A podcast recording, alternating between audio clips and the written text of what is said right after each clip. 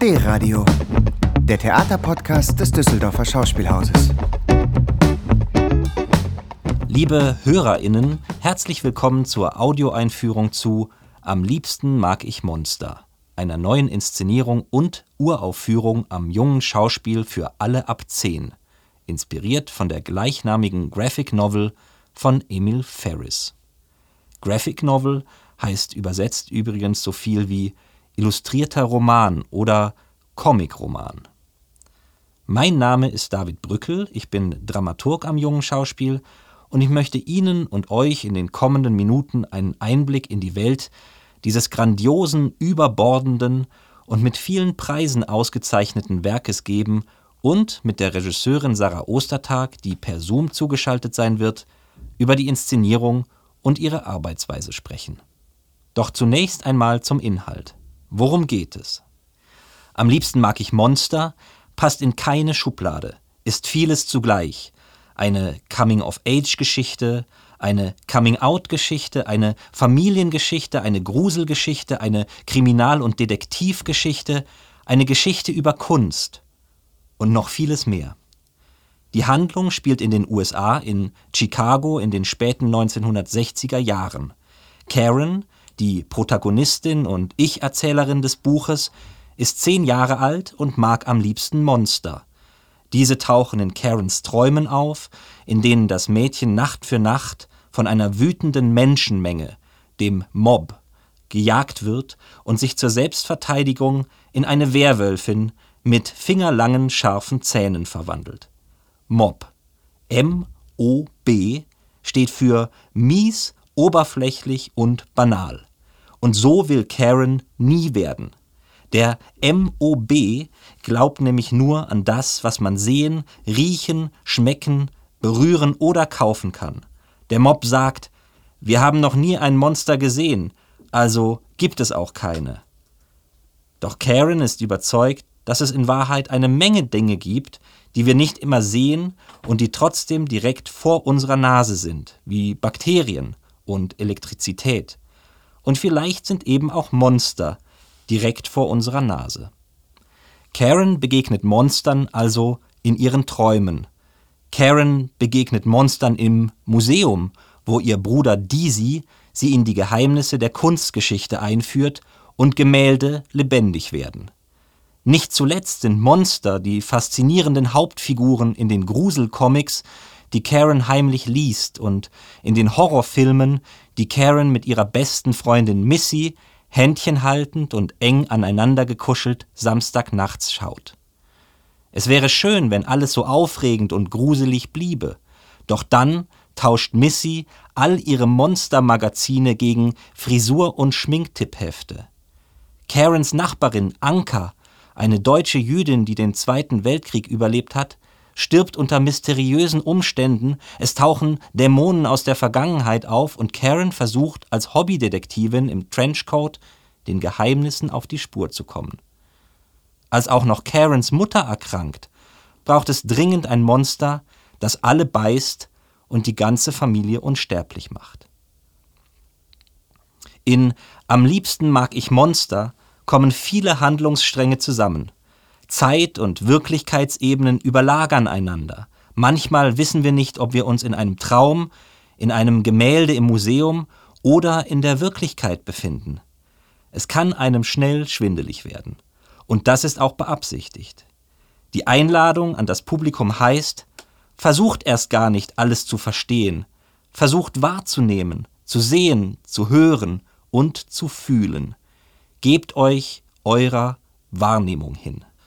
Ein bisschen überfordert von den Ereignissen fühlt sich auch Karen, die dabei ist, sich von einem Kind in eine junge Frau zu verwandeln, die sich in einem Übergangsstadium befindet und versucht, die Welt und die Menschen um sich herum zu ordnen, zu verstehen und einzelne Puzzleteile zusammenzusetzen. Eine Lösung oder Erklärung für alles gibt es nicht. Manches bleibt rätselhaft in der Kunst und in Karens Leben.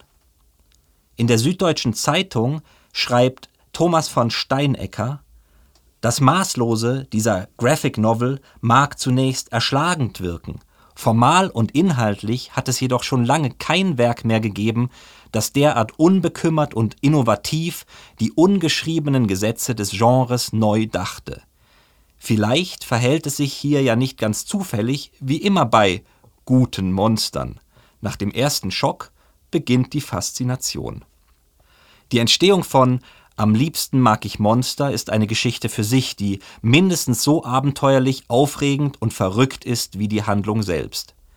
Am liebsten mag ich Monster ist das Debüt der heute 60-jährigen US-Amerikanerin Emil Ferris, die ursprünglich Werbeillustratorin und Spielzeugdesignerin war im Alter von 40 wurde sie auf einer Party von einer Mücke gestochen, die das West-Nil-Fieber übertrug, was dazu führte, dass Emil Ferris von der Hüfte abwärts gelähmt war.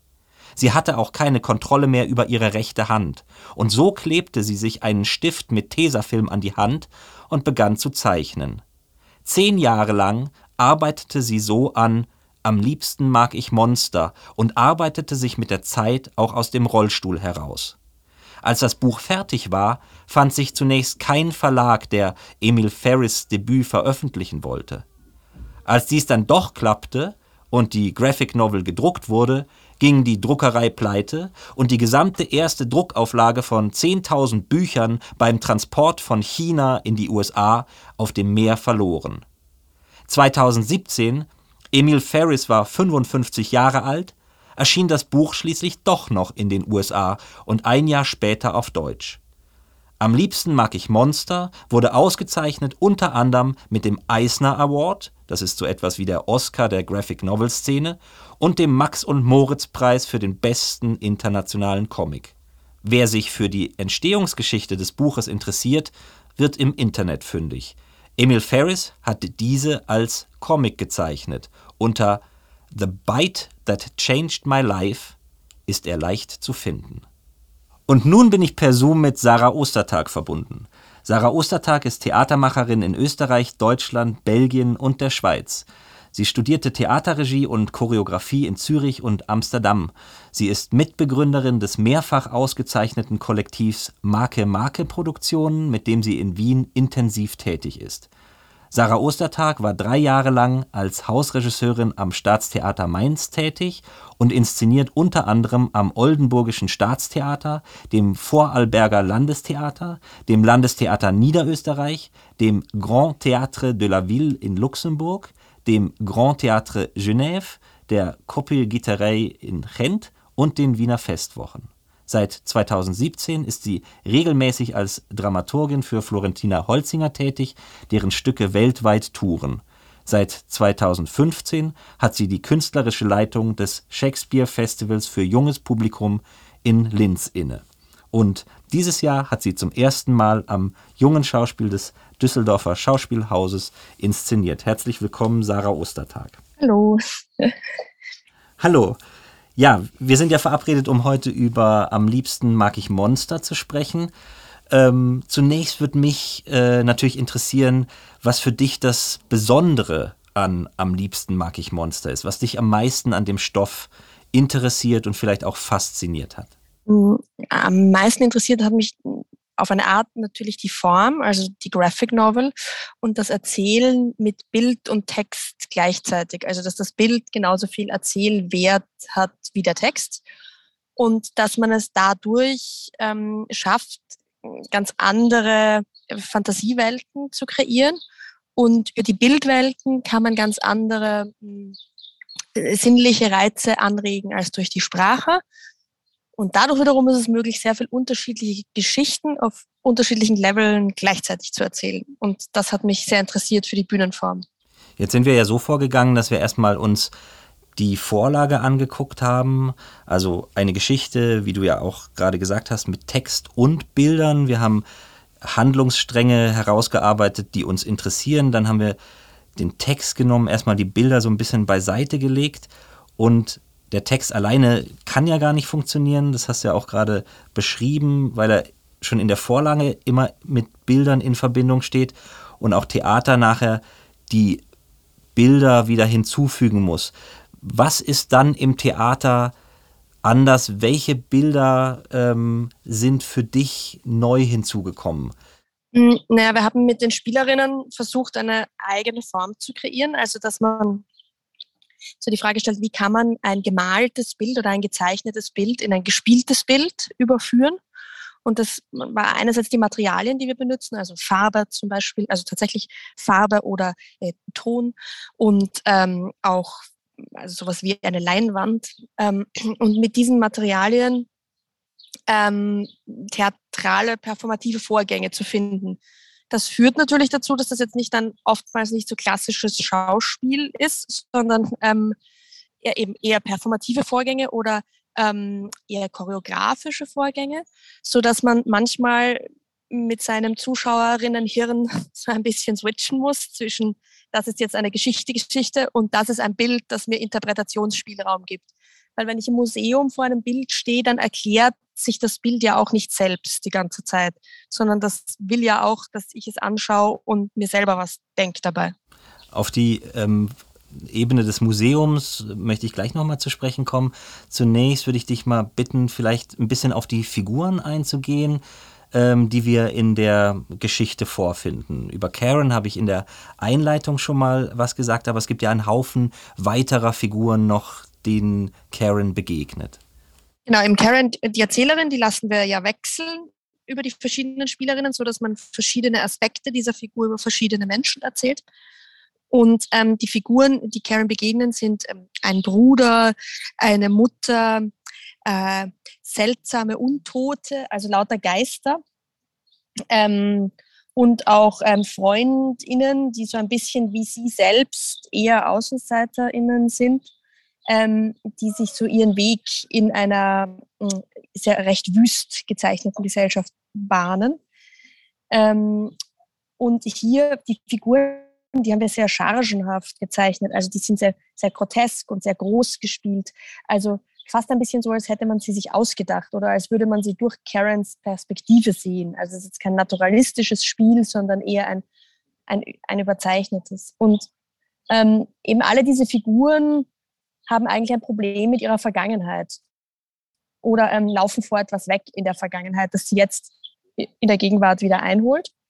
Und manche dieser Figuren werden auch so getrieben von ihrem Schicksal, also eben, dass sie wie Geister, also wie Geister, wie Wiedergänger einfach nicht aus dieser Welt zu verscheuchen sind, weil sie immer noch was zu lösen haben. Die SchauspielerInnen, die wechseln die Rollen. Du hast äh, vorhin das auch schon gerade gesagt, dass ähm, die Figur Karen von allen im Laufe ähm, der Inszenierung einmal übernommen wird oder auch mehrfach übernommen wird. Alle spielen sie, alle probieren sie aus, wechseln die Kostüme, wechseln auch die Geschlechter. In deinen Inszenierungen arbeitest du ja regelmäßig mit Figurenwechseln und mit diesem Stilmittel. Woher kommt das? Naja, ich finde, das ist halt Theater, weil, also, ob ich jetzt im Theater hinstehe und sage, ich bin Hamlet, oder hinstehe und sage, ich bin ähm, ein Baum, oder hinstehe und sage, ich bin ein Stuhl, ist eigentlich relativ egal. Es ist immer eine Behauptung darum ist auch alles möglich und darum kann auch jeder, also darum kann man, gibt es sehr viele Dinge, die jeder behaupten kann. Und dann gibt es wiederum Sachen ähm, oder Geschichten oder Identitäten, die nicht jeder oder jede spielen kann, weil sie etwas sehr Besonderes sind. Ähm, aber in dem Fall der Figuren, die wir jetzt hier haben, finde ich, und vor allem der Karen, ähm, geht es darum, dass es wichtig ist, dass alle Spielerinnen behaupten, diese also diese, ich sage jetzt mal, Außenseiterin zu, äh, äh, zu sein, die ähm, ein Stück weit auch auf der Suche nach sich selbst ist ähm, und auf der Suche nach der eigenen Geschichte. Und ich glaube, diese Frage, die treibt ja jeden von uns. Also egal, wo man herkommt, sie wird nur jeweils immer anders gestellt ähm, und bedeutet was anderes. Und darum finde ich es wichtig, dass auch die Spielerinnen so eine suchende Figur sich teilen. Einer der wichtigsten Orte im Buch ist ja das Kunstmuseum von Chicago. Äh, Deasy, also Karens Bruder ist das, der nimmt sie regelmäßig dorthin mit. Das Museum ist ein Ort der Fantasie, ein Ort der Freiheit, aber auch der Geheimnisse, der Uneindeutigkeiten, der Rätsel. Der Ort ist deshalb sehr faszinierend für Karen. Und das Setting bei uns auf unserer Bühne erinnert ja mit den hellen Drehtüren im Hintergrund, die wie eine Leinwand wirken, ebenfalls an eine Galerie oder ein Museum und zum Einsatz kommen Farbe, Schleim, Ton, Mal abgesehen davon, dass diese Materialien eine inhaltliche Verbindung zum Stoff, also zu der Welt des Museums haben, wie wirken sich diese Materialien auf die DarstellerInnen und ihr Spiel aus? Naja, die DarstellerInnen benutzen diese Materialien, ähm, also sehr intensiv. Also die, kommen, die überschütten sich oder ähm, überschütten sich gegenseitig oder ähm, benutzen diese Materialien, um sich Masken zu bauen. Also die werden selber so zu einem Teil des Kunstwerks dadurch. Und auch das Spiel verändert sich ja ein bisschen, der Körper äh, vielleicht ja auch ein bisschen. Die Vorgänge auf der Bühne sind anders, als wenn zum Beispiel jetzt keine Farbe auf dem Boden verteilt wäre. Ja, ja, natürlich. Es macht was mit dem Raum einfach. Diese Materialien sind auf eine Art ja auch beeinträchtigend. Genau. Ja. Mhm. Vorhin habe ich über verschiedene Bedeutungen von, von Monstern gesprochen, die ja auch im im Stücktitel auftauchen und für die Handlung auf mehreren Ebenen eben wichtig sind, in Karens Träumen, in den Gemälden, im Museum, in Filmen, aber auch als Ausdruck vielleicht eigener Ängste oder von Dingen, die bewältigt werden müssen. Karen ist fasziniert von Monstern, sie fühlt sich bei ihnen wohl und ist lieber von Monstern umgeben als von Menschen, jetzt mal abgesehen vielleicht von ihrer eigenen Familie. Und Monster gibt es ja auch schon so lange, wie es Menschen gibt. Also seit Menschen äh, auf der Erde sind, äh, imaginieren sie sich Ungeheuer und Monster. Ähm, welche Bedeutungsebenen von Monstern waren wir für dich in der Inszenierung besonders wichtig? Ja, eh, was du beschreibst, also so Monster sind ja nichts Erfundenes, Monster sind wir, sind wir ja selbst. Also jedes Monster, egal ob das jetzt in einem Gruselfilm oder in einem Märchen ist, das sind ja eigentlich immer nur die, Überschreibungen unserer selbst oder die monströsen Facetten unserer selbst. Und ich finde es sehr wichtig, diese ähm, Monstrositäten ähm, zu treffen und sich mit denen zu beschäftigen, weil wenn man sie versteckt, dann werden sie unangenehm. Und so können sie auch auf eine gewisse Weise vielleicht, wenn sie schon mal definiert sind oder wenn sie beschrieben werden, auf eine andere Weise bewältigt oder angegangen mhm. werden. Ja, voll. Ja. Mhm. In der Geschichte erleben wir, wie Karen ausgegrenzt, gemobbt, diskriminiert wird. Sie wird zu einer anderen gemacht. Sie wird vielleicht auch zu einem Monster aus der Sicht der anderen gemacht. Und Anka, die verstorbene Nachbarin aus dem Haus, in dem Karen wohnt, wurde auch zu einer anderen gemacht, zu einem Monster in einer ganz anderen Zeit. Die Hauptgeschichte spielt ja in den 60er Jahren in Chicago.